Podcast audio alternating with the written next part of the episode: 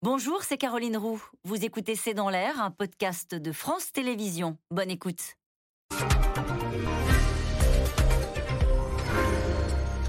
Bonsoir à toutes et à tous. Des habitants révoltés et une police parfois dépassée, la Chine impose depuis quatre semaines un confinement total ou partiel dans 45 villes, dont Shanghai, soit en tout 373 millions d'habitants, près du quart de la population chinoise.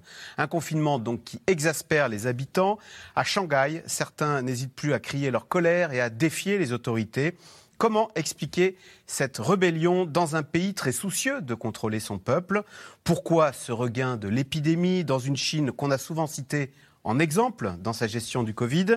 Quelles conséquences sur le front économique pour la Chine d'abord et pour le monde ensuite, sachant que le port de Shanghai, plus gros port du monde, est quasiment à l'arrêt depuis près d'un mois. Que révèle cette contestation sociale à Shanghai qui symbolise la réussite de l'économie chinoise? Le pouvoir central à Pékin et Xi Jinping en particulier peuvent-ils être inquiétés, voire fragilisés? C'est le sujet de cette émission de ce C'est dans l'air intitulée ce soir Chine, le virus qui fait trembler le régime. Pour répondre à vos questions, nous avons le plaisir d'accueillir Antoine Bondaz. Vous êtes chercheur spécialiste de la Chine à la Fondation pour la recherche stratégique et vous êtes enseignant à Sciences Po. Agnès Godu, vous êtes spécialiste de la Chine, chef du service Asie à Courrier International. Sylvie Matelli, économiste, directrice adjointe de l'IRIS. Je cite votre ouvrage Géopolitique de l'économie, 40 fiches illustrées pour comprendre le monde. C'est aux éditions Erol. Et enfin, Dominique Seux, vous êtes directeur délégué des échos et éditorialiste à France Inter. Merci de participer à cette émission en direct. Agnès Godu, on commence avec vous et avec cette courbe de l'épidémie. Nous, on avait l'habitude de la suivre en, France. On va la voir, la, courbe chinoise. Elle est spectaculaire. Euh, donc c'est la deuxième vague. Alors on ne la, voit pas à l'écran, mais les téléspectateurs la voient. Euh, ce dont on s'aperçoit en regardant cette courbe, c'est qu'il n'y a seulement que 25 000 cas de Covid par jour. Donc la courbe est spectaculaire, mais le nombre 25 000, j'ai regardé pour la France, on est à 80 000 en ce moment en France. Oui. Par jour. C'est la progression qui fait peur. C'est la progression quand même dans une, dans une conurbation qui fait 25-26 millions d'habitants, euh, qui est une concentration de, de, population qui normalement est extrêmement mobile et euh, qui est quand même le, la capitale économique de la Chine. Donc euh, c'est le, le risque d'avoir cette capitale économique complètement, euh, euh, complètement prise par la pandémie. Et alors, ça veut dire quoi, euh, Antoine Bondaz On a 25 000 cas, ce qui est trois fois rien pour un pays d'un milliard 400 millions d'habitants, et on, hop, on met sous cloche un quart de sa population. Ça paraît, il n'y a, que 9 morts par jour en Chine du Covid. Est-ce que ça mérite de mettre un quart de la population sous cloche? Alors, 25 000, ce n'est rien selon nos standards. C'est énorme sur les standards chinois et c'est la pire vague depuis la vague de janvier et de février 2020 euh, à Wuhan et dans le Hubei. Donc, 25 000 cas, ça nécessite hein, des mesures exceptionnelles qui ne sont pas différentes de celles qui ont été adoptées à Xi'an, par exemple, en décembre ou dans la province du Jilin au début de l'année, c'est-à-dire un confinement strict avec un objectif de tester massivement et d'isoler tant qu'il y a encore des cas. Et donc, il y a une approche un tout petit peu différenciée en fonction des quartiers. Quand il n'y a pas dans votre quartier depuis 14 jours de cas, vous avez un tout petit peu plus de marge de manœuvre, mais ceux qui subissent aujourd'hui, notamment à Pudong, la partie euh, orientale de Shanghai, le confinement extrêmement strict, c'est parce qu'il y a encore des cas.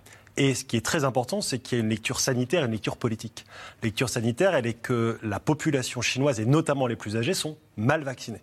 Il n'y a que 30% des plus de 60 ans à Shanghai qui ont reçu le booster, quand on est à plus de 85% en France. Alors même que la Chine se vantait d'avoir des capacités industrielles de production de vaccins qui sont réelles et d'avoir vacciné massivement. Le booster n'a pas été vraiment administré. Deuxièmement, il y a un problème évidemment politique. Il est que la Chine, depuis le début de la crise, et en tout cas janvier 2020, a mis en avant la spécificité du régime chinois et notamment son efficacité par rapport au régime étranger et notamment par rapport aux démocraties libérales en disant nous, nous mettons le peuple d'abord, l'humain d'abord et la vie d'abord. En chinois, c'est l'expression Zhenmin Zheshang, Shengmin Zheshang. Et ça, c'est quelque chose qui est répété tous les jours dans la presse chinoise. Nous, nous sauvons des gens. et nous ne sommes pas très peu de morts en Chine. Et pourtant, cette politique. Alors oui, euh, Agnès Officiellement. Officiellement. Et décompté de manière différente euh, en Chine de, ce, de, la manière dont on décompte en Occident. Un, un universitaire en Angleterre l'expliquait récemment très, très précisément. Euh, les, tous les gens qui sont morts de, des, des, suites du Covid, mais qui avaient une pathologie autre, ne sont pas décomptés comme morts du Covid. Donc, voilà. bon. Et puis par ailleurs, euh, on, a, on, on, garde un certain doute. Mais ne serait-ce que, ne serait que la méthodologie peut, peut faire poser un doute. Dominique Seux. Je regardais les chiffres du nombre de morts aux États-Unis 988 000, un million très probablement dans les, euh, dans les temps qui viennent. Les Chinois, le gouvernement chinois peut s'adresser à sa population et dire, en, en, disant regardez, les États-Unis, un million de morts. Alors qu'en Chine, c'est quelques Chine, milliers. Alors c'est quelques milliers. Alors euh, officiellement, c'est 4500. Le chiffre est sans doute totalement faux, mais il n'est, c'est pas un million. Ça, c'est absolument voilà. certain. Enfin, je parle sous votre contrôle. Ça paraît très loin de ça. Et sur une population qui est évidemment beaucoup plus importante.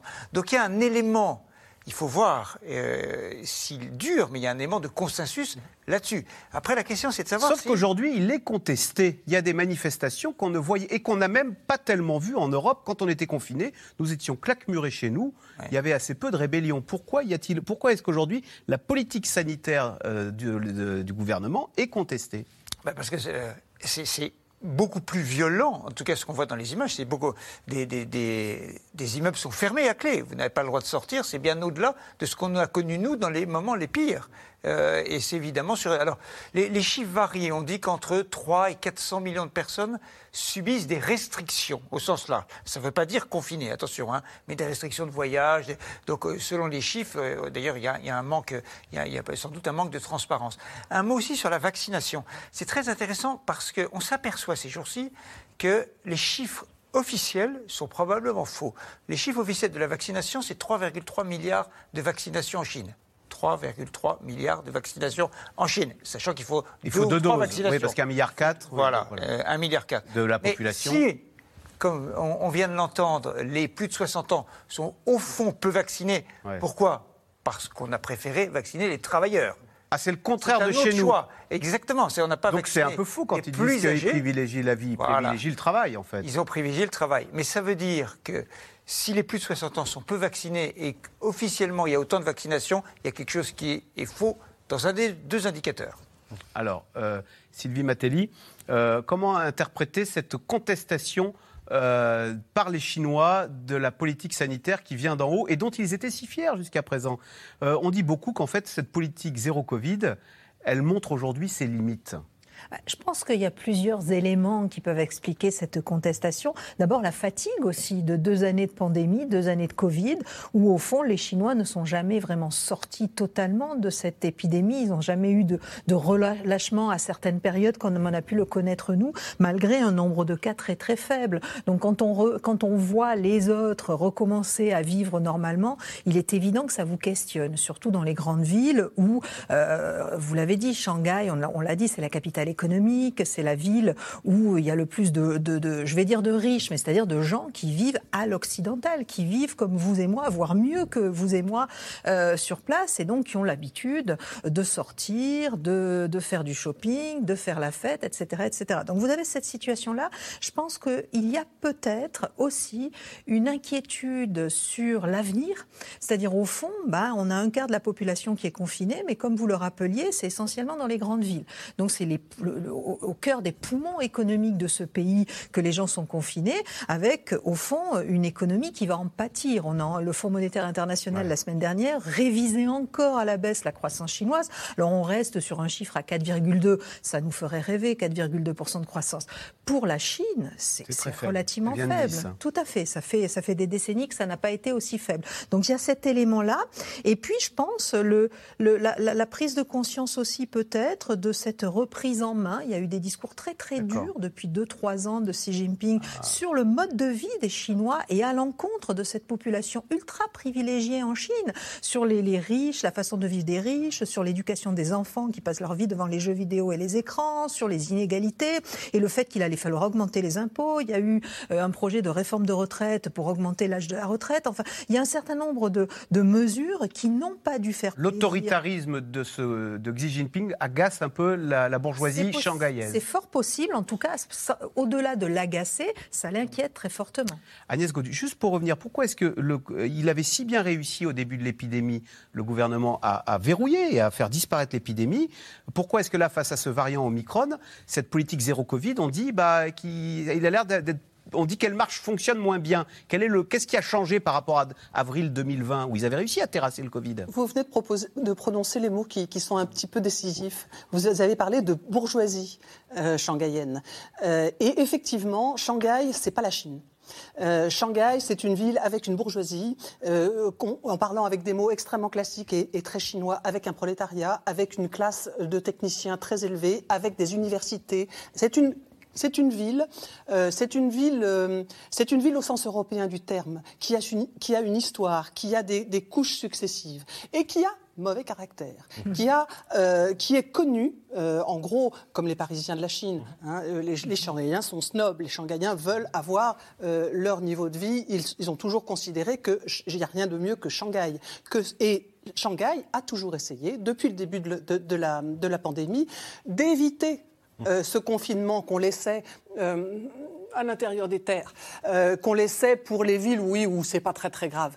à Shanghai, on a essayé de faire autrement. On a essayé de faire bloc par bloc, de d'isoler ici, de, etc. Et là, ils ont essayé jusqu'au bout. On leur reproche même récemment euh, d'avoir essayé un peu trop, c'est-à-dire d'avoir un petit peu maquillé euh, la, progression de la pandémie.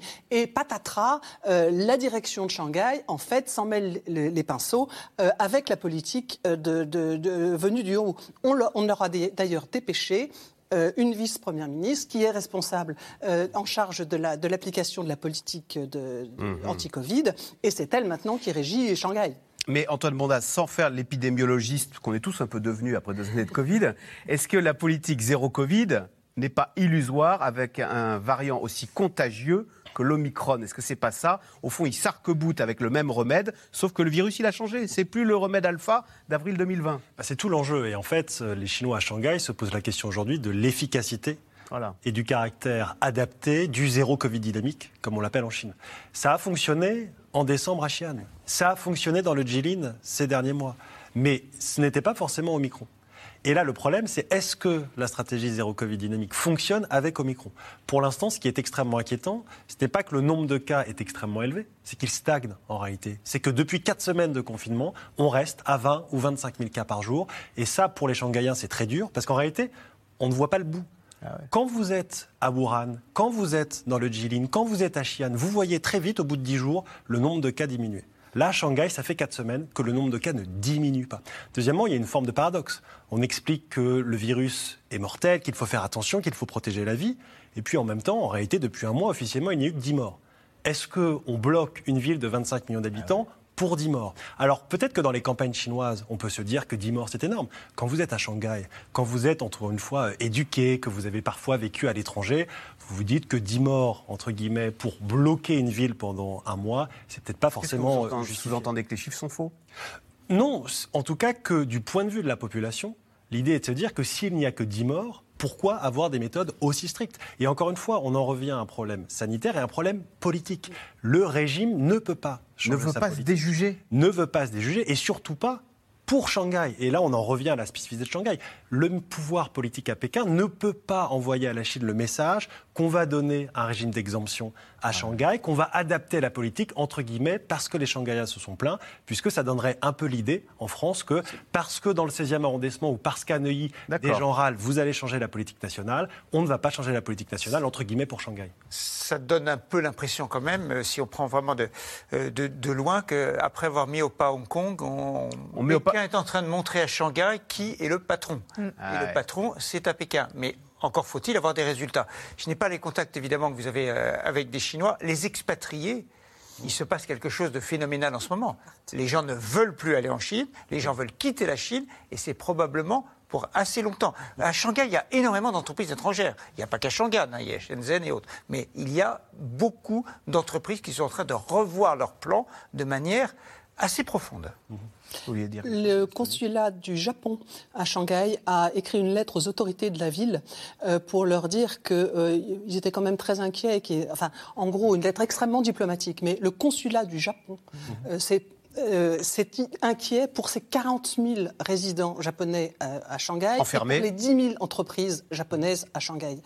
Enfin, c'est quand même une démarche. Alors, euh, les, chambres de commerce européennes et américaines avaient déjà fait des, représentations, mm, mm. mais euh, les Coréens aussi se sont, ont pris la parole les gens ne veulent plus rester, ne veulent plus rester en Chine. Alors, un régime arc-bouté sur sa stratégie dite du zéro Covid et une population qui n'en peut plus dans un pays sous cloche avec 45 villes chinoises à nouveau fermées, les cris de colère et les scènes de rébellion se multiplient.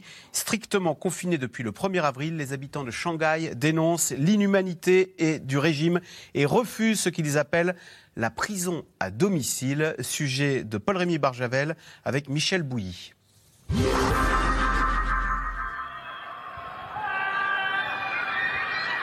Des cris de rage et de désespoir. La frustration de ces habitants enfermés chez eux, confinés depuis la fin du mois de mars. Ça va devenir un problème si ça continue comme ça. On ne sait pas combien de temps le confinement va durer. Dans le ciel, des drones font la police et rappellent la population à l'ordre. Chers habitants, veuillez respecter les restrictions durant le confinement et veillez à contrôler vos désirs de liberté. Personne ne peut mettre un pied dehors sous peine d'arrestation ou ici de passage à tabac. Mais la colère monte. Il flotte comme un air de rébellion à Shanghai. Ce document n'a rien d'officiel ce n'est ni le gouvernement, ni le district, ni la ville. Vous voulez nous enfermer sur le prétexte d'un simple bout de papier? Nous devons respecter la loi et être raisonnables. Shanghai s'est vidé et l'exaspération monte, visible sur les réseaux sociaux, avant que la censure ne supprime les vidéos. Des scènes d'affrontement avec les forces de l'ordre ses habitants s'opposent à la réquisition de leur immeuble, transformé en site de quarantaine, comme celui-ci, où sont isolées les personnes positives au Covid-19, même les asymptomatiques. Des malades ou cas contacts amenés de gré ou de force dans ces camps d'isolement. Il y a plus de 40 personnes dans le bus, y compris des enfants et des personnes âgées. Nous avons roulé toute la nuit sans boire ni manger. Quand est-ce que la torture va se terminer? Je veux rentrer chez moi. Une population à bout face à la brutalité des autorités. Les tests réguliers sont obligatoires. Ici, un habitant refuse de se laisser faire. Des hommes en combinaison blanche l'immobilisent sur son balcon avant de l'arrêter. Le variant Omicron fait vaciller la stratégie zéro Covid de Pékin. 45 villes de Chine sont mises sous cloche. Un quart de la population du pays est confinée. Plus de 386 000 cas de Covid-19 ont été recensés en moins d'un mois. La plus forte vague depuis le début de la pandémie. L'absence d'immunité collective et le faible taux de personnes âgées vaccinées met le pays en difficulté. Désormais, les autorités annoncent chaque jour le nombre de décès. Toutes les personnes décédées n'avaient pas été vaccinées. Après avoir été admises à l'hôpital, leur état s'est aggravé. Nos protocoles pour les sauver ont tous échoué. Mais Pékin n'en démord pas. Pas question de changer de stratégie tant que l'épidémie n'est pas sous contrôle. Nous devons maintenir cette politique zéro Covid et nous devons le faire sans relâche et sans aucune hésitation. Tenir. Mais jusqu'à quand? À Shanghai, la population confinée, rationnée. Des ravitaillements irréguliers. Le manque de nourriture et d'eau agace. Ces officiels sont pris à partie. Écoutez-nous, on est à court de vivres. On ne peut rien acheter. Les habitants laissent exploser leur colère en plein jour. Un risque pour le gouvernement chinois d'un effet domino dans tout le pays qui voit les étrangers déjà partir. Les bagages sont bouclés. C'est le cas de Basile, un peu amer. Vous allez euh, tout simplement partir en fait avec un chauffeur qui donc vous conduit avec une tenue complète de protection dans une ville qui est vide, dans un aéroport qui est vide également. Donc oui, on a connu plus intéressant comme pot de départ. À seulement quelques mois du 20e congrès du Parti communiste chinois, où Xi Jinping joue sa réélection, le gouvernement continue de serrer la vis Toujours plus de contrôle sur la population et des scènes de plus en plus surréalistes. Antoine Bondaz, on est surpris quand même de ces, ces habitants qui ont l'air à bout, exaspérés. Nous, on a tenu le coup face au confinement. Alors on a tenu le coup, on a eu énormément de problèmes de santé mentale euh, au mois de euh, Mais c'est mars, pire, là. avril, mai. euh, alors c'est pire parce que les conditions, encore une fois, sont beaucoup plus dures. Parce que vous vous dites que s'il y a un cas, par exemple, dans votre appartement, la personne qui est contaminée va devoir aller dans un hôpital, mais que vous aussi, vous allez devoir aller dans des cellules spéciales.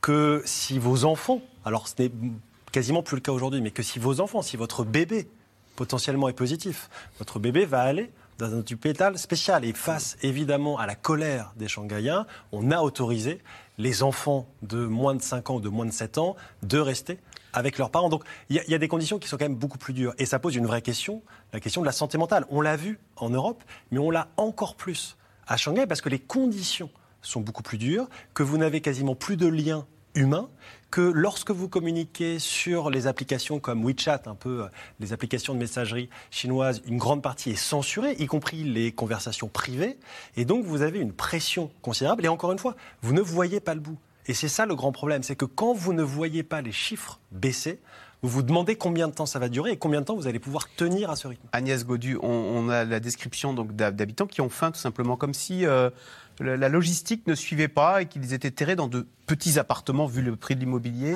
C'est- ça la réalité La, ville n'était pas prête. La ville qui pensait éviter le confinement et était partie pour quatre jours à l'est, quatre jours à l'ouest. Et on n'en parle plus, euh, s'est enfoncée dans un confinement sans préparation. Ça, c'est une première chose. Ensuite, c'est une très grande ville. Les, les chauffeurs de, de, de, de- de camions, euh, eux-mêmes euh, soumis à énormément euh, de, contraintes, c'est d'ailleurs une des raisons de, l'engorgement du port, arrivent difficilement. Les cargaisons arrivent, parfois sont entreposées, n'ont pas la main-d'œuvre pour être, pour être déchargées. Ça, c'est une première chose. Et l'autre chose, c'est que ça n'est pas seulement aller à l'hôpital si on est malade que l'on risque, c'est si l'on est positif, être emmené dans des centres euh, de confinement euh, asymptomatiques, hein, dans des centres de confinement, on ne sait où, euh, pour attendre le, jour où on ne sera plus positif, c'est-à-dire être, oui, placé dans des, dans des, dans, des espèces de- de- d'endroits. on en a ouvert dans les centres d'exposition, etc. Et on en vient même là, les dernières images que, j'ai vues moi aujourd'hui, à en- enfermer des avec des barrières de fer, Euh, probablement euh, pour, pour les transformer en centres en fait euh, de non de, séparés du reste de la, de, la ville, en appliquant la politique qui a été mise en place à Xi'an, à savoir une société zéro Covid, c'est-à-dire on exclut tous, ceux- tous ceux qui sont positifs pour avoir une société zéro Covid. C'est une espèce de jeu de mots sur la politique zéro Covid pour pouvoir arriver à en sortir en gardant la face. Dominique Et puis, et puis, il y a des éléments très, de, de vie quotidienne très concrets. Euh, à Shanghai, c'est vrai que euh, les Chinois, les Shanghaïens, euh, ont des exigences peut-être plus élevées que dans le reste de la Chine vis-à-vis de l'environnement. L'eau du robinet, elle est considérée comme souvent plombée. euh, contenant un peu de, de plomb. Et Elle n'est pas très potable. donc c'est alors il faut que la logistique suive derrière. Il faut que la logistique de distribution des bouteilles, etc. Et quand vous confinez 25 millions de personnes, c'est compliqué. De Ah toute ouais. façon, quel que soit le système et sa qualité. Donc, moi j'ai envie de dire que euh, peut-être que la politique zéro Covid pendant deux ans, a plutôt bien fonctionné. Parce qu'il n'y a pas eu tant de villes confinées que ça. Et euh, nous, euh, États-Unis, Europe, nous allions euh, avec des phases 1, phase 2, phase 3, phase 4, euh, des allers-retours euh, on-off en permanence, et c'était compliqué. Les Chinois pouvaient se dire, bon, de temps en temps, il y a une ville d'un million d'habitants, mais qu'est-ce qu'un million d'habitants en Chine qui est confinée? Mais au total, le pays, on a vu tellement d'images, on les voyait aller dans les boîtes de nuit, travailler normalement, et, et autres. là, avec un Omicron plus contagieux et moins grave, en moyenne. Alors, pas pour les Chinois, bien- hein. On voit bien qu'on rentre dans un autre système. Alors- C'est la question du vaccin. Ouais, voilà. Question téléspectateur de Roland dans la Loire. Le vaccin chinois Sinovac est-il performant? Sylvie Matteli, il y en a plusieurs maintenant des vaccins sur le marché. euh, Sinovac, il, se pré- il, il est, on dit, alors. Alors, on, on, entend tout sur le. Je suis pas, je suis pas spécialiste ouais. du vaccin. On entend tout sur le Sinovac. L'OMS jusqu'à récemment expliqué qu'il était performant. La question, euh, c'est Antoine qui posait ça tout à l'heure, c'est-à-dire est-ce que au fond, où les chiffres sont-ils bons ou pas bons sur le, la vaccination et, et, le nombre de personnes vaccinées? Parce qu'une autre possibilité, c'est que euh, les personnes sont massivement vaccinées, comme semblent le dire les autorités, et que le vaccin ne soit pas efficace. Donc c'est vrai qu'on a assez peu d'informations sur le sujet. On sait que les personnes âgées sont très peu vaccinées, très clairement, mais officiellement, le reste de la population était plutôt bien vaccinée. Est-ce vrai ou faux? Donc Antoine Bondat, est-ce qu'il y a un problème de vaccination, de, de gens qui n'auraient pas confiance dans le vaccin, de vaccins qui seraient peu efficaces? Et si c'est le cas, bah, il y a le Pfizer, on sait qu'il marche, il marche très bien en Europe. Alors, il y, y, a deux points. Premièrement, encore une fois, les personnes les plus âgées sont mal vaccinées. Or, ce sont au, les au-delà, au-delà même de la question de l'efficacité du vaccin, effectivement. Deuxièmement, les personnes ne sont pas vaccinées avec des vaccins à ARN messager, type Pfizer. Et la vraie question qui se pose, c'est la Chine va-t-elle importer des vaccins étrangers? Sauf que là encore, vous avez un problème éminemment politique. Quand depuis deux ans, vous expliquez à votre population que le Parti communiste chinois est le meilleur des gouvernants, que le régime politique chinois est supérieur à l'ensemble des autres régimes politiques à l'étranger, et surtout ces fameuses démocraties occidentales qui parlent des droits de l'homme mais qui laissent mourir les gens, vous ne pouvez pas reconnaître qu'en réalité vos vaccins sont peut-être moins efficaces. Donc l'affichage politique l'emporte sur la, la gestion sanitaire En tout cas, les deux sont liés, et c'est ce qui implique que le confinement strict est la conséquence à la fois de problèmes sanitaires et de problèmes politiques.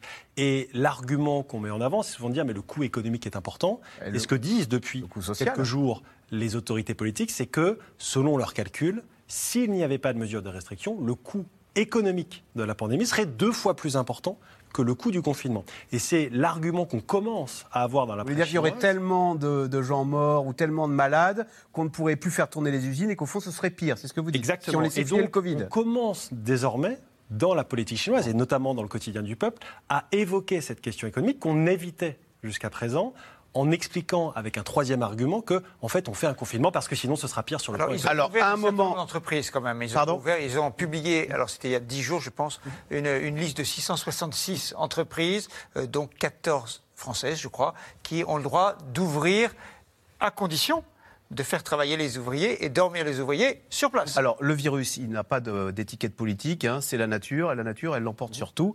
Euh, Est-ce qu'à un moment, il y a le principe de réalité qui va s'imposer? Bah, On va prendre le vaccin qui marche, euh, on va arrêter le zéro Covid puisqu'il n'est pas appliqué à ce variant Omicron qui est trop contagieux, ou est-ce que non euh, le gouvernement va s'arc-bouter sur sa politique, sur l'affichage politique en disant nous sommes les meilleurs du monde, quitte à avoir des scènes de rébellion en, en enfermant les gens chez eux à clé. Euh, en barrant les rues et en mettant Voilà. des grilles de fer, il est en train de s'arc-bouter. Donc, euh, euh, ce qui est euh, extrêmement euh, dangereux d'un certain point de vue, il a très peur de la population de Shanghai et Il a euh, peur. Ah oui, la population de Shanghai a, toujours été eu un côté, un peu rebelle, euh, qui elle s'est illustrée euh, historiquement euh, plusieurs fois, et enfin des manifestations à Shanghai, c'est- ça a toujours été. Moi, j'ai pas du tout été étonnée de voir assez rapidement quelques Chinois pousser les barrières et dire non, non, c'est pas comme ça que ça va se passer. Euh, des Shanghaïens. Euh, c'est- une, oui, il y a un état d'esprit shanghaïen qui, dit euh, je sais réfléchir par moi-même et, ces mesures ne marchent pas, sont ineptes, et ils le disent. Antoine Bondas, question téléspectateur. Sylvain en Haute-Seine. Xi Jinping se sert-il de la crise du Covid pour renforcer son pouvoir et sa mainmise sur le pays? Ou moi je poserais la question inverse, ou à l'inverse, est-ce qu'il est fragilisé par euh, ces scènes qu'on vient de voir et qui fuitent hein, euh, sur les réseaux sociaux chinois Premier point, c'est que je pense qu'il n'a pas besoin d'une crise sanitaire pour renforcer son pouvoir ou avoir une justification pour renforcer son pouvoir. Xi Jinping, depuis son arrivée au pouvoir fin 2012, a procédé à une double concentration du pouvoir dans la société autour du parti, dans le parti autour de sa personne. On a par exemple aujourd'hui sa réélection entre guillemets, dans la province du Guangxi, puisqu'elle vient de l'élire comme un des représentants pour le 20e congrès. Ça veut dire que depuis aujourd'hui, on commence à avoir la petite musique du congrès.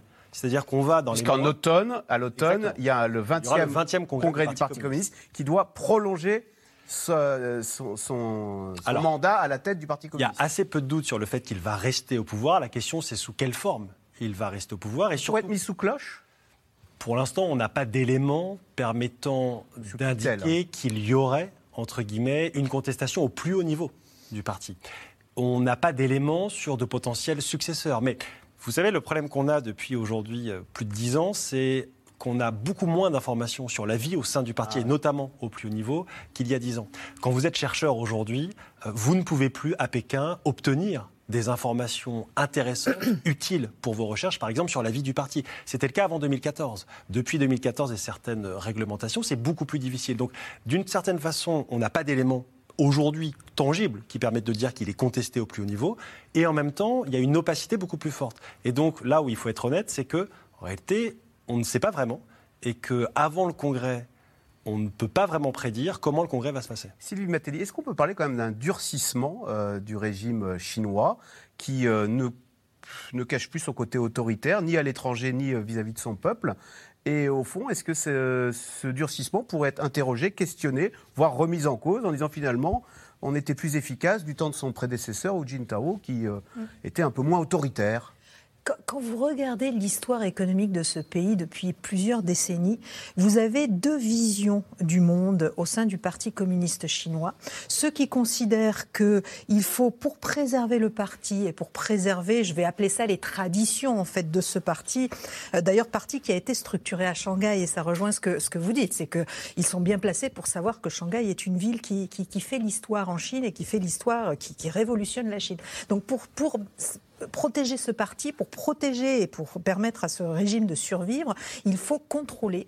Et pour contrôler, bah, euh, des fois, il faut renoncer à des progrès économiques, voire accepter des retours en arrière sur des progrès économiques. Il y a des précédents historiques et je pense que Xi Jinping a été assez clair dans les propos qu'il a pu tenir euh, cet automne, mais depuis deux ans, sur cette idée qu'au fond, euh, l'enrichissement d'une certaine frange de la population chinoise creuse les inégalités et menace au fond les, les, les les fondements même de ce, de ce, de ce système communiste. Donc il incarne la ligne dure à la Mao, c'est ça À la Mao, tout à fait. Et puis vous avez une autre, euh, une autre frange de ce, des, des membres de ce parti qui considère qu'au contraire, qu'au contraire, pour euh, faire tenir ce parti, c'est ce fameux pacte social dont on a souvent parlé euh, avant l'arrivée de Xi Jinping, il faut de la croissance économique, il faut que le niveau de vie de la population s'améliore, que la vie devienne plus facile, plus agréable, et et au fond que vous, vous gagnez la paix sociale par ce biais-là et de fait vous protégez, euh, vous protégez euh, le, système communiste.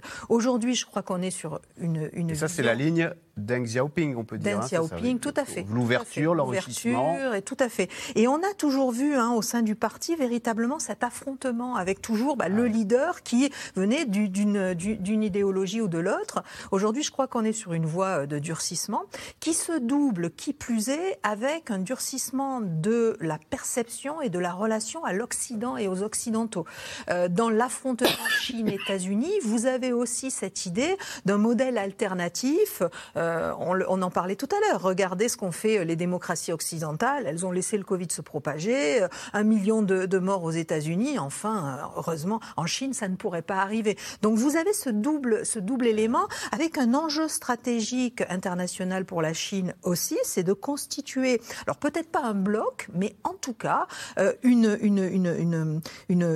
groupe de, pays à l'international qui, qui sont derrière la Chine, qui soutiennent la Chine, que ce soit des pays émergents, des pays du Sud ou autres, au fond, dans l'affrontement aux États-Unis et dans la volonté de la Chine de devenir la première puissance. Alors la première puissance, c'est une puissance économique, bien évidemment, et ça se mesure en, PIB, mais pas que. une puissance, c'est aussi un pays qui a de l'influence et qui a des alliés autour de lui. Qui est fort, respecté dans le monde, riche et qui n'est pas forcément démocratique à, la chinoise. Alors si la population chinoise est à bout, l'économie chinoise, elle, est en détresse. Le confinement affecte près de la moitié de l'économie du pays. Usines fermées, vols annulés, ports bloqués. Le verrouillage de Shanghai, premier port de la planète, eh bien, ce verrouillage a déjà des répercussions dans le monde entier. Sujet d'Aubry Perrault et Ilana Azinko. Des allées entières de lits pour accueillir des malades.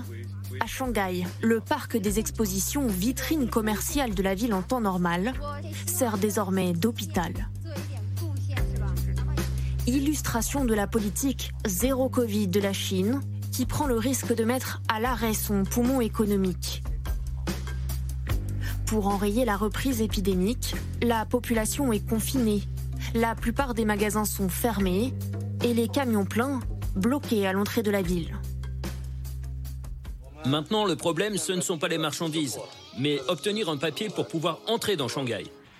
Barrage à l'entrée de Shanghai et route coupée. Impossible dans ce contexte de maintenir les chaînes d'approvisionnement. Dans les rues désertes, ces livreurs sont les rares à être autorisés à circuler, à condition d'être négatifs au Covid. Alors, pour ne pas être contaminés chez eux, ils passent la nuit sous les ponts. Voilà comment en ce moment vivent les livreurs de Shanghai. Certaines entreprises stratégiques sont autorisées à fonctionner, mais avec un système de bulles sanitaires. Les employés installent leur tente à côté de leur bureau, contraints de dormir sur place. Comme dans ce supermarché qui continue à tourner malgré les restrictions drastiques du gouvernement. Je resterai jusqu'à la fin. Quelle que soit la date de la fin de l'épidémie, je resterai dans le supermarché pour manager notre équipe. Et quand je pourrai sortir, la première chose que je ferai, c'est de courir chez moi voir mes parents. Au total, 45 villes mises sous cloche qui représentent près de la moitié des richesses produites dans le pays. Des régions industrielles spécialisées dans les nouvelles technologies qui alimentent le monde entier. Certaines lignes de production sont ralenties, voire stoppées. Les acteurs européens délocalisés sur place s'alarment. Je suis sûre que si ce confinement se poursuit pendant quelques semaines, voire quelques mois, nous ne savons évidemment pas à quelle vitesse le gouvernement sera capable de contenir cette pandémie, il aura un impact considérable sur les revenus et les bénéfices des entreprises. Si la croissance du premier trimestre atteint 4,8%, certains économistes jugent désormais inatteignable l'objectif affiché de 5,5% pour l'année 2022. D'ores et déjà, la consommation des ménages chinois recule, la crise de l'immobilier se confirme et le chômage augmente encore en avril, jusqu'à se rapprocher du niveau historique atteint pendant le premier confinement. Hier, le président chinois a cherché à rassurer, malgré tout. L'économie chinoise est résiliente. Elle a un gros potentiel et une large marge de manœuvre. Les avantages à long terme de l'économie chinoise ne changeront pas. Nous permettrons une stabilisation et une reprise de l'économie mondiale. Difficile pourtant d'atténuer les inquiétudes face à ces images de Shanghai, premier port de commerce au monde. Les navires attendent de débarquer ou d'embarquer les marchandises. La Chine tousse, et c'est toute l'économie mondiale qui en ressort ébranlée tant elle alimente des marchés essentiels. Batteries, téléphonie, semi-conducteurs, pièces automobiles. Dans le nord de la France, à Douai, à l'usine Renault, les 2300 salariés du site ont été mis temporairement au chômage partiel, faute d'activité. On sait qu'on a beaucoup de composants électroniques qui sont, qui sont liés euh, avec le marché chinois. Donc on l'a vu arriver. Comme aujourd'hui, on devait finir à 15h, mais on a fini avant. On a fini avant parce qu'il n'y a pas de pièces. Partout dans le monde, le spectre des pénuries et de l'inflation. Dans un contexte économique déjà très déstabilisé par la guerre en Ukraine, les difficultés chinoises laissent craindre que le pire est peut-être à venir. Alors justement, question téléspectateur Antoine Bondaz, Catherine en Côte d'Or. Le monde entier est interconnecté. Si la Chine tremble, comment les autres continents pourraient-ils en sortir indemnes? On vient de dire Shanghai, c'est le premier port de la planète. Donc euh, forcément, on ne va pas être livré? La réponse est dans la question. Nous sommes interconnectés. Donc quand il y a un problème à Shanghai, nous ressentons le problème. Il faut bien comprendre que pour l'instant, il y avait déjà depuis deux ans des problèmes dans les chaînes de valeur mondiales avec des pénuries de composants, etc. Ce qui passe à Shanghai va avoir des conséquences en France, pas en réalité tout de suite, mais dans quelques semaines. Pourquoi Il faut bien rappeler qu'un navire, un, porte-container, met 5 à 6 semaines entre Ah. Shanghai et l'Europe, et qu'ensuite il faut à peu près une dizaine de jours pour débarquer et envoyer les marchandises, etc. C'est-à-dire que les bateaux qui sont en partie bloqués depuis début avril, en réalité, ou qui ne peuvent pas repartir depuis début avril, c'est grosso modo à la mi-mai, fin mai, que l'Europe va vraiment le ressentir. Alors de quoi on va manquer à partir de... Vous êtes en train de me dire, attendez, dans 15... faites des provisions, dans 15 jours, tout- toutes les livraisons de Shanghai n'arriveront plus. Des provisions, en tout cas de nourriture, non, ça c'est clair, mais évidemment dans des grandes entreprises, dans l'automobile, dans plus largement les secteurs qui nécessitent de semi-conducteurs ou des composants électroniques, il va y avoir des problèmes. Shanghai, c'est un tiers des exportations, par exemple, de la Chine vers l'Allemagne passe par le port de Shanghai. Et donc même si Shanghai, c'est seulement 4% de l'économie chinoise, c'est un port et une plaque tournante, et donc le potentiel disrupteur, entre guillemets, euh, de, euh, sur l'économie est bien plus important que la seule part de Shanghai dans le PIB du pays. Dominique, il y a 20 ans, ne pas être en Chine, c'était une tare absolue. Est-ce qu'aujourd'hui, avec ce qu'on vient de nous expliquer, euh, finalement, être en Chine, pour un grand patron, pour une entreprise, c'est une fragilité? Parce que voilà, tiens, le, les marchandises n'arrivent plus. Toutes les entreprises se posent la question. Mais vraiment toutes. Quand vous parlez à des banquiers d'affaires, euh, ils vous expliquent qu'il n'y a plus d'investissement aujourd'hui. Et il y a des désinvestissements. Ça fait effectivement deux ans que les choses ont commencé à se tendre. Pourquoi les prix des voitures ont-ils augmenté de 20% en France? Parce que les puces électroniques n'arrivent pas. Taïwan, mais aussi euh, en Chine continentale. Et vous avez donc euh, des conséquences extraordinairement concrètes qui sont déjà là, que nous avons sous nos yeux mais ce n'est que le début.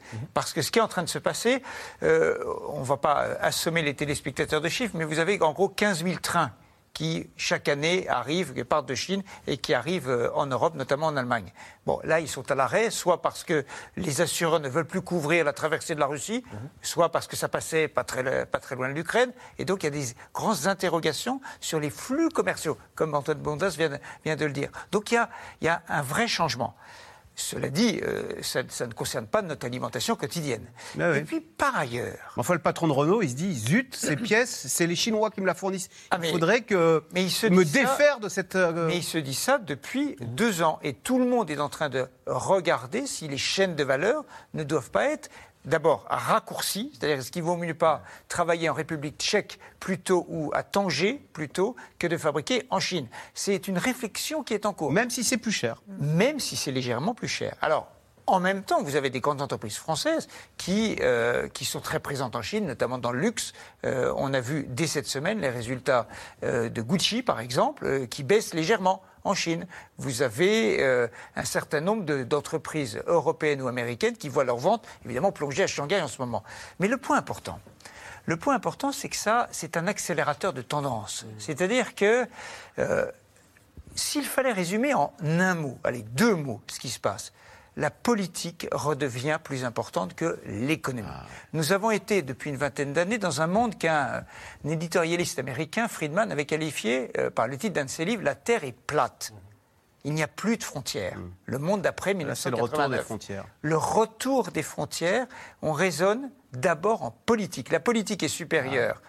Euh, à l'économie, le sanitaire aussi est supérieur au reste. C'est à la fois le, monde ne se fait plus à Davos, il se fait dans les chancelleries. Exactement. Alors, ça a des conséquences géopolitiques très importantes et économiques. Géopolitique, c'est que on travaille, on commerce, on échange d'abord avec les gens qui vous ressemblent et avec lesquels vous partagez des valeurs. Ah. C'est ce que Jeannette Yellen euh, nomme, dénomme, et alors elle l'a fait euh, à la réunion de Washington de la Banque mondiale et du FMI cette semaine, nous travaillons, c'est la mondialisation. La mondialisation des amis. voilà, amis. Vu ça. Voilà, c'est plus le offshoring, c'est le friendshoring. Donc c'est une mondialisation qui ne va pas disparaître parce qu'on a besoin de commercer, mais c'est une mondialisation qui est à la fois plus régionale et plus euh, liée à des valeurs, avec un risque considérable. Et je finis là-dessus, un risque considérable. Est-ce que quand on commerce moins, phrase de Montesquieu, le doux commerce ne change pas les régimes, manifestement, mais quand on enlève le commerce, est-ce qu'il n'y a pas des risques Alors, il n'empêche qu'on a bien vu qu'on avait beau commercer avec la Russie, ça n'a pas adouci euh,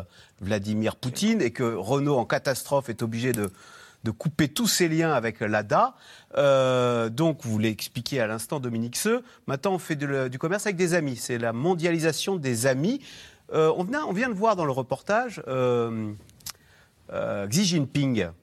Est-ce que c'est un ami, Xi Jinping, ou est-ce que euh, finalement, euh, vu d'Europe, on est en train de le ranger dans la catégorie, euh, à la lecture de ce qui s'est passé en Ukraine, on est en train de se dire, en fait, il est plus proche de Vladimir Poutine que de Olaf Scholz. Je crois que, vu d'Europe, on se gratte beaucoup la tête pour savoir où ranger Xi Jinping. Euh, il est évident euh, que euh, vis-à-vis de l'Ukraine, il s'est placé de, manière assez prudente dans un soutien qui ne dit pas son nom, c'est-à-dire un soutien objectif mais non, non affirmé. Il a parlé d'une amitié solide comme un roc avec les Russes. Hein il n'a pas prononcé je soutiens la Russie euh, dans, son, dans son initiative euh, en Ukraine. Ça, il se, il se, garde absolument de le prononcer. Et, euh, c'est finalement aussi en considération euh, de sa population, d'ailleurs, d'une certaine manière, qui euh, suit ou ne suit pas. Euh, il y a eu des, tentatives d'études de l'opinion publique chinoise sur ce sujet qui ne sont pas absolument concluantes, qui disent que peut-être elle souhaiterait voir la Chine prendre une position de médiation et que la Chine a raison d'être dans ce soutien un peu non militaire, en tout cas. Où placer Xi Jinping dans ce contexte là Moi, j'ai cru que c'était très net. Vous alliez passer du côté des dictateurs et pas des démocrates. Xi Jinping veut euh, donner, imprimer sa marque sur le monde. Il l'a dit depuis, euh, depuis des années. Euh, depuis que la Chine est rentrée à l'OMC, elle a dit qu'elle voulait avoir le droit de parler. et puis, elle est entrée dans les institutions internationales. Et depuis que Xi Jinping est au pouvoir, il dit qu'il veut quelque chose pour le monde. il l'a encore redit. Mais notre regard, c'était ça, notre regard sur Xi Jinping. Pour dire les choses simplement, est-ce que ce qui se passe avec la Russie, où en 24 heures, il faut tout arrêter, ne plus faire de commerce avec la Russie, on est en train de se dire demain, ça risque de, se passer de la même façon avec la Chine. Alors, c'est peut-être pas possible, mais est-ce que, est que ça travaille dans la tête de certains grands patrons? Bah, en fait, ce qui se passe, c'est qu'il euh, y a euh, cette vision et ce questionnement, mais il y a des intérêts économiques. Pour revenir sur l'impact que peut avoir le ralentissement chinois sur l'économie mondiale, il ne faut pas oublier aussi tous les débouchés qu'ont pu trouver des entreprises, et probablement beaucoup plus des entreprises européennes, allemandes en particulier, en Chine, et françaises aussi dans le luxe, mais en Chine, euh, et qui fait que bah, dans le questionnement, il y a aussi des calculs et les calculettes qui fonctionnent. Combien a-t-on à perdre? Donc si on se questionne beaucoup, c'est parce que les intérêts sont bien différents des intérêts de ces entreprises en Russie, sauf exception, bien évidemment. Donc, ça, la Chine est trop grosse pour qu'on puisse se fâcher avec elle. Euh, et, je crois qu'on a une relation économique et commerciale avec la Chine, nous, Européens, qui est un petit peu différente de la relation économique et commerciale qu'entretiennent les États-Unis avec la Chine. Dans le cas des États-Unis, il y a eu beaucoup de délocalisation pour assurer, au fond, une baisse des prix aux États-Unis euh, et beaucoup moins de débouchés. Alors, il n'empêche qu'il y a un certain nombre d'entreprises comme General Motors aujourd'hui, et Boeing, me semble-t-il, dont la Chine est le premier marché, est devenu le premier marché, mais c'est beaucoup plus systématique en Europe. Eh les Allemands, par exemple, ont euh, euh, une balance commerciale qui, suivant les années... Les constructeurs allemands, leur premier marché, c'est la Chine. C'est la Chine, tout à fait. Donc, ces intérêts économiques jouent énormément. C'est que l'Europe a énorme, un énorme marché en Chine, tout secteur confondu, qu'elle n'a pas l'intention de, de... Pardon, mais on a dit la même chose avec Vladimir Poutine. Les, euh, les Allemands ont acheté leur gaz. Euh, ils disaient on va faire du commerce avec les Russes, on va acheter leur gaz. Ils ont même fait un gazoduc Nord Stream 2. Aujourd'hui, ils s'en mordent les doigts. Est-ce qu'un jour, ils se mordront les doigts d'avoir fait de la Chine leur premier marché à l'export, comme ils s'en mordent les doigts mais C'est possible, mais on va, on va, on va passer de, de la, Ça va être moins fusionnel. Voilà. Cette mondialisation était fusionnelle. Là, elle va être de, euh, d'intérêt réciproque. Elle va être plus adulte et plus mature. Parce qu'il y a un autre phénomène qu'il ne faut pas oublier, c'est que dans un certain nombre de secteurs, les Chinois s'aperçoivent maintenant qu'ils ont moins besoin de nous. Regardez, les centrales nucléaires, les EPR qui fonctionnent. Euh, il y en a deux en Chine qui fonctionnent et il y en a un en Finlande, hein, qui a démarré il y a. On leur a donné la technologie. Voilà, on leur a donné la technologie. Ils l'ont maintenant. Euh, alors, ils n'ont pas la technologie de l'ARN messager intéressant de, voir qu'ils n'ont pas réussi à avoir la technologie euh, des, vaccins les plus euh, sophistiqués. Mais euh, que ce soit dans l'aérien, Airbus qui a une grosse, une grosse usine en, Chine, à Tianjin, à Tianjin exactement, Airbus se posera peut-être des questions si leur avance technologique devient, se réduit. Et, évidemment, il y, a, il, il y, a, quelque chose de phénoménal qui est en train de se passer, mais ça ne va pas se dénouer de la même façon euh, on-off qu'avec la Russie, parce que la Russie pèse très peu en dehors des matières premières. La Chine, c'est tout à fait une autre affaire. Les entreprises chinoises sont de plus en plus exposées à de possibles sanctions américaines en, raison du soutien de la Chine à la Russie. Pékin, en effet, défend une amitié solide comme un roc, on l'a dit, avec Moscou. Une amitié qui pourrait néanmoins finir par coûter euh, aux entreprises chinoises. Sujet de Laura Rado et Erwan Elion. Ces dernières semaines, le sujet monte comme une petite musique sur les chaînes américaines. La Chine veut éviter d'être prise dans les sanctions visant la Russie. Les États-Unis avertissent la Chine. Elle risque des sanctions massives si elle continue de faire affaire avec la Russie. L'empire du milieu va-t-il payer sa proximité avec Moscou? Une entreprise a en tout cas décidé de prendre les devants, et pas n'importe laquelle. Knock, numéro un chinois du gaz et du pétrole. s'apprête à vendre 15 milliards de dollars d'actifs détenus au Canada, aux États-Unis et en Grande-Bretagne. Se mettre à l'abri des sanctions, car le vent pourrait très vite tourner. Depuis l'offensive russe contre l'Ukraine, les Américains ne cessent de lancer des avertissements à Pékin. La Chine a récemment affirmé une relation spéciale avec la Russie. J'espère ardemment qu'elle en fera quelque chose de positif et contribuera à mettre fin à cette guerre.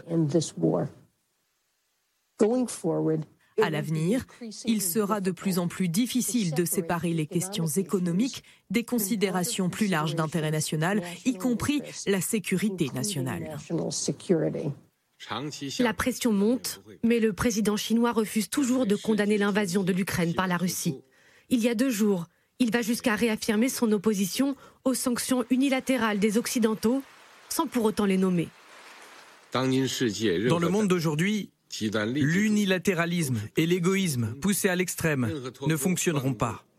Les moyens de pression, tels que l'interruption des chaînes d'approvisionnement, sont fondamentalement inefficaces. La confrontation est inefficace. Moscou-Pékin, un partenariat stratégique, une amitié solide comme un roc, selon le régime chinois, qui l'a encore réaffirmé début mars. Malgré l'onde de choc provoquée par la guerre en Ukraine, la Chine joue les équilibristes, aux côtés de Vladimir Poutine, sans pour autant lui livrer d'armes. Chaque jour, les médias d'État chinois reprennent à l'identique la propagande russe. Comme dans cette vidéo, aux États-Unis, accusés de fabriquer des armes chimiques, ils renvoient la responsabilité de la guerre, les qualifiant d'empire du mensonge, les mots mêmes de Vladimir Poutine. Guerre de communication, guerre dans l'espace aussi. Un rapport américain le révèle tout récemment. Chine et Russie, simultanément, sont en train d'élaborer des engins capables de déstabiliser les satellites américains. Ce rapport prouve les ambitions des deux pays pour saper le leadership des États-Unis et de leurs alliés dans le domaine spatial. Le nombre d'objets mis en orbite par la Chine et la Russie a augmenté d'environ 70% en deux ans. Si la Russie est focalisée sur l'Ukraine, la Chine, elle, a d'autres ambitions. L'île de Taïwan, autour de laquelle elle a augmenté de manière significative son activité militaire depuis le début du conflit européen. Alors les Américains se déplacent pour là aussi mettre en garde Pékin. Nous allons commencer à faire payer à la Chine un prix plus élevé pour ce qu'elle fait dans le monde entier. Le soutien à Poutine doit avoir un prix. Taïwan, prochain théâtre de guerre qui pourrait secouer le monde c'est en tout cas le scénario colporté par une télévision taïwanaise cette semaine. Par erreur, l'information faisait partie d'un exercice de simulation, car les autorités s'y préparent déjà. Le média a présenté ses excuses. L'équipe de post-production a commis une erreur en annonçant par mégarde une guerre et une catastrophe sur le bandeau d'actualité. Ne paniquez pas, s'il vous plaît. CTS News présente ses excuses pour cette erreur. Un incident qui témoigne de la fébrilité de Taïwan face à son voisin chinois. Les autorités ont d'ailleurs relevé le niveau d'alerte depuis l'invasion de l'Ukraine par la Russie. Incroyable ça, Antoine Bondas, cette bourde. Alors, la Russie a envahi l'Ukraine et on a cru là que la Chine allait envahir Taïwan? En tout cas, c'est une vidéo qui devait être diffusée dans le cadre d'un exercice de préparation, puisque évidemment, à Taïwan, on s'inquiète de plus en plus, non seulement des ambitions chinoises, en réalité elles ne sont pas nouvelles, mais surtout des capacités chinoise. Et c'est ça qui a changé radicalement en l'espace de 20 ans. Les dépenses militaires de la Chine ont été multipliées par 6 ces 20 dernières années, lorsqu'à Taïwan, elles stagnaient. Aujourd'hui, la Chine a des capacités, notamment euh, navales, mais aussi balistiques, qui sont considérables.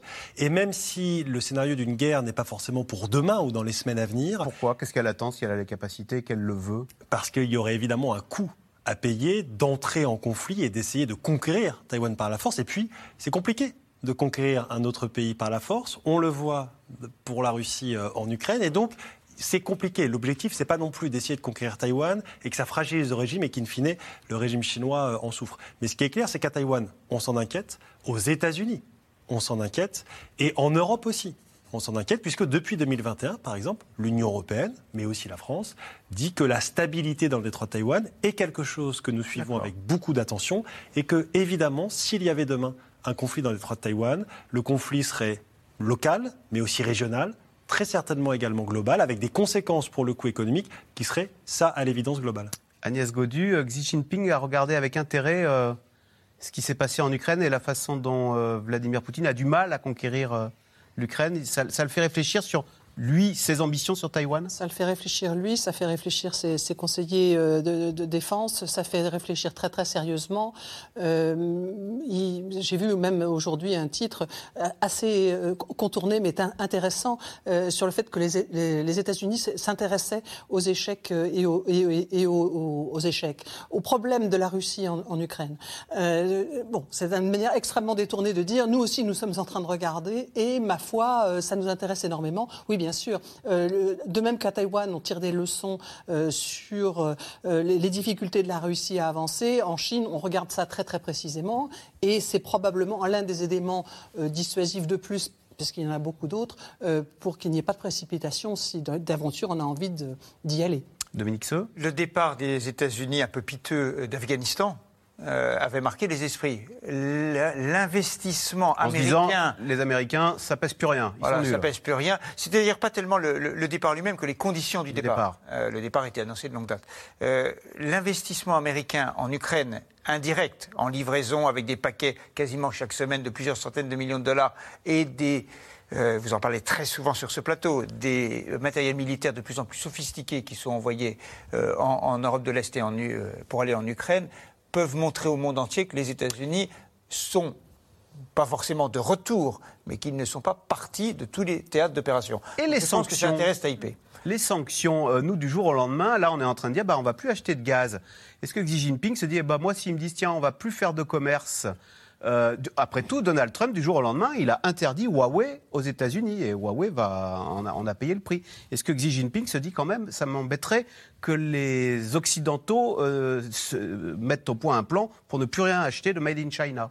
Vous pouvez couper la ligne des t-shirts, vous pouvez couper la ligne des chaussures. Euh, et encore, ça deviendrait beaucoup plus cher à produire en Europe. Mais c'est beaucoup plus difficile de couper la ligne des matières premières que vous n'avez pas sur votre sol.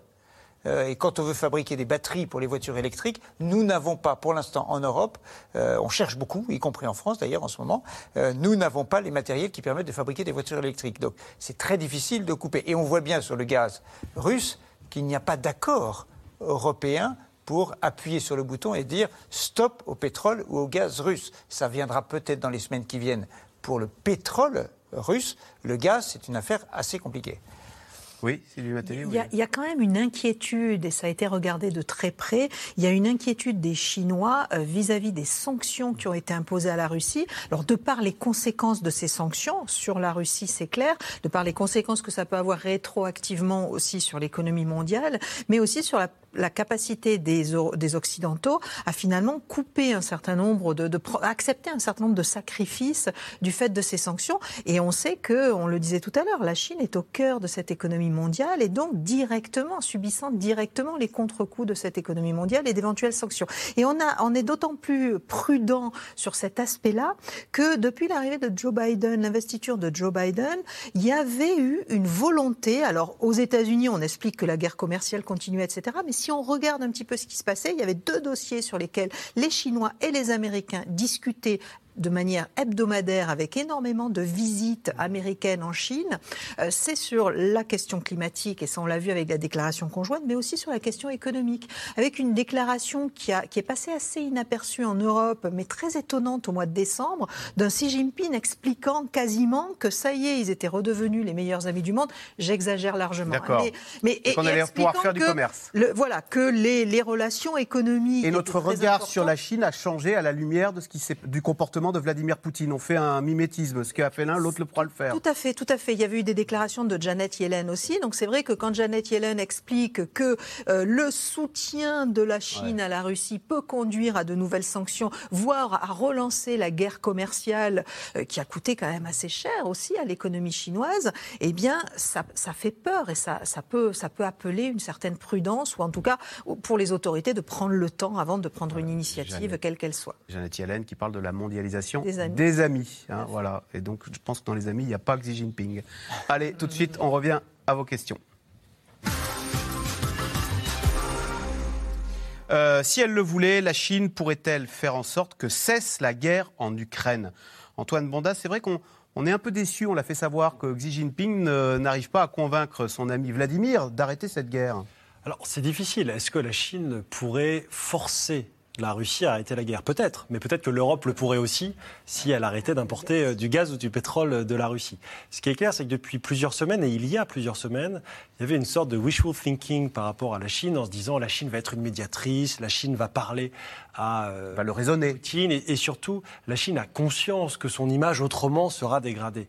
La réalité, c'est que la Chine s'en fiche. Il n'y a pas de sanctions sur euh, la Chine. Les Européens demandent gentiment à la Chine de faire quelque chose. Elle ne le fait rien. Avant tout parce que la lecture politique de la Chine sur la guerre en Ukraine, c'est une lecture avant tout justement politique et contre les États-Unis. Ce n'est pas tant ah. la volonté d'aider la Russie, ce n'est pas tant la volonté de, entre guillemets, de ne pas aider l'Ukraine, c'est la volonté d'utiliser cette guerre pour critiquer encore et toujours les États-Unis, discréditer le modèle américain. Et on voit en réalité que pour l'instant, la Chine ne fait pas grand-chose. Elle a apporté 2 millions d'euros d'aide humanitaire à l'Ukraine. 2 millions d'euros. Quand la société civile taïwanaise a apporté à elle seule 20 millions d'euros d'aide à euh, l'Ukraine. Elle s'identifie à l'Ukraine, la société taïwanaise Oui, évidemment, évidemment. Mais vous avez aussi au Japon, par exemple. Le Japon se réveille, ah entre guillemets, dans cette guerre et apporte un soutien un peu inespéré et inattendu, y compris en armes, à l'Ukraine. Et, puis, euh, Vladimir Poutine avait eu l'amabilité de ne pas envers l'Ukraine avant la fin des Jeux Olympiques. Ah oui. voilà. C'est vrai qu'on avait dit qu'il était allé au, au, JO prévenir. Gens de euh, bonne compagnie, évidemment, je mets énormément de guillemets dans ces. Mais c'est vrai que l'invasion a eu lieu le lendemain de, enfin, la semaine suivant la, fin des JO de Pékin.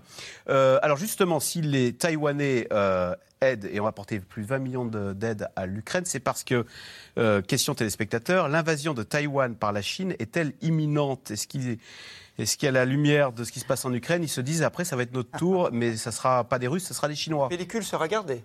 Ils se disent ça va être notre tour depuis quand même un paquet d'années. Il y a eu, il y a eu bien des crises euh, euh, avec avec la Chine, donc bon, euh, oui, ils sont ils sont de toute façon dans un haut niveau d'alerte, c'est évident. Pourquoi cette obsession de, des Chinois sur Taïwan? C'est pas une obsession, c'est une, c'est un principe de, c'est un principe qui correspond euh, à une volonté politique euh, ancienne. Euh, c'est un, désir d'unité nationale. C'est un, non, c'est un engagement politique de haut niveau de la part des autorités chinoises depuis 49. C'est pas, c'est pas une obsession. C'est pas une petite obsession qui les prend tout d'un coup. Hein. C'est, c'est vraiment une politique de fond. Parce qu'ils ont à leur porte une mini-Chine démocratique qui réussit et ça les exaspère. Alors d'abord, la mini-Chine qu'ils ont devant leur porte n'a pas toujours été démocratique et elle n'a pas toujours réussi. Mais Taïwan aujourd'hui est un modèle démocratique. Tout à fait. Mais euh, il fut un temps où on avait quand même en gros deux dictatures qui s'affrontaient. Donc voilà. Euh, mais euh, depuis la démocratisation, effectivement, c'est ça qu'ils ont. Et c'est aussi à cela qu'ils ne savent pas faire face. c'est aussi. et c'est assez contradictoire parce que d'un certain point de vue, ils ont ouvert les relations avec Taïwan, ils ont laissé les gens commercer, ils ont laissé les familles se retrouver, ils ont ouvert un certain, un certain niveau assez haut de dialogue. Et puis, un jour, ils ont comme euh, Sitting a dit on va reprendre Taïwan par la force. Euh, on va euh, régler les affaires de Hong Kong et on va reprendre Taïwan par la force. Dominique, ce question d'Anissé dans le Gard. La Chine à l'arrêt peut-elle entraîner des relocalisations dans les pays du monde entier? Vous me disiez, bah là, à Sochaux, ils n'ont plus les composants. Alors comment ils font à Sochaux? Ils attendent euh, en croisant les doigts que ça, ça le port de Shanghai rouvre ou on, va changer de stratégie? Il y a deux façons de répondre à votre question. Il peut y avoir des relocalisations, mais pas forcément en France. D'abord, ça peut être euh, notamment au Maghreb. Euh, les Français, enfin les Européens, mais surtout les Français, euh, investissent beaucoup au Maghreb et ça peut se développer beaucoup. Euh, c'est-à-dire c'est du nearshoring. On se rapproche. Le Portugal, le Maghreb, c'est moins cher que la France, le coût du travail est, moins cher, mais Et puis il peut y avoir par ailleurs effectivement des relocalisations en France, mais la grande question qui est derrière, elle est la même depuis 30 ans. Est-ce que nous sommes prêts à payer nos produits un petit peu plus cher? Euh, ça se résume toujours à cette question-là. Est-ce que nous sommes prêts à ce que... Euh, Donc eh l'inflation, on n'en est qu'au début, là, l'inflation. Euh, les voitures qui augmentent, ça n'a pas fini d'augmenter les prix des choses. les t-shirts qu'on paye 5 euros, c'est fini. Alors, c'est pas forcément fini, mais ça veut dire qu'il va falloir et c'est la version optimiste des choses, et je vais la défendre 30 secondes, c'est imaginons que cette phase de glaciation mondiale dans laquelle nous sommes, il faut quand même appeler les choses par leur nom, en tout cas de rafraîchissement mondial, est-ce que ça peut aboutir, comme la confrontation autrefois entre l'Union soviétique et les États-Unis, à une vague d'innovation technologique, ah. de découverte, qui permettent de ressortir par le haut de cette affaire-là. J'ai bien conscience d'avoir une, une, pensée plutôt positive en fin d'émission. Mais c'est très bien. voilà, c'est très bien. Mais c'est ce qui s'est passé, au fond dans, les années, euh, dans les années 70-80. Et donc, on peut parier sur le génie humain. Voilà, parier sur le génie humain. Et l'Inde, quelle est sa place dans ce jeu d'échecs à haut risque? L'Inde, elle n'a pas pris parti hein, dans ce conflit. Elle n'est ni du côté ukrainien, ni du côté euh, russe. Et elle en profite pour. Euh, elle profite un peu de la situation, l'Inde, en fait. Hein. Elle s'est alignée ni sur les uns ni sur les autres. On a appris euh, ces derniers jours qu'elle achetait euh, du pétrole russe au rabais, qu'elle revendait au prix du marché sur les ah, marchés mondiaux. Donc je crois que. Bah, elle, ah oui, ce pétrole russe qu'on met sous embargo, du coup, les, les Russes trouvent un, débouché chez les, chez les Indiens. Indiens. qui le revendent par ailleurs. Donc elle ménage un petit peu ses intérêts. Or, elle a des intérêts en Russie, elle a des intérêts également avec les Occidentaux occidentaux. Euh, et, on n'est pas, on n'est pas dans, on est dans une situation où l'Inde est quand même gouvernée par quelqu'un euh, qui euh, se s'identifie probablement plus à des personnes comme Vladimir Poutine et à des hommes forts qu'à des régimes faibles et alors je ne vais pas dire démocratiques puisque l'Inde est démocratique, mais il n'empêche. La Chine peut-elle éviter à la fois une crise économique mondiale et une crise sanitaire entre l'économie et la santé? C'est son objectif, mais la priorité des priorités, c'est la stabilité du régime politique. Si euh, pour la stabilité, il peut y avoir une crise économique ou une crise sanitaire, la Chine l'encaissera. Ce qui compte encore une fois, c'est la survie du parti. Peut-on se fier aux informations et aux chiffres donnés par la Chine? Oui et non. On oui les prend toujours avec des pincettes. On les compare, on les, on les jauge, on regarde les courbes. Sur le, sur, le Covid, euh, sur le nombre de morts, il y, a un grand doute. Euh, sur la vaccination, on en a parlé. Il y a un gros doute sur les statistiques économiques. Ça s'est quand même beaucoup affiné parce que euh, l'interdépendance est telle que ah plus personne n'a vraiment intérêt à mentir. Merci beaucoup d'avoir participé à cette émission. Vous restez sur France 5 à suivre Alibadou, c'est l'hebdo. Et puis lundi, vous retrouverez Caroline Roux pour un nouveau C'est dans l'air. Bon week-end et bonne soirée sur France 5.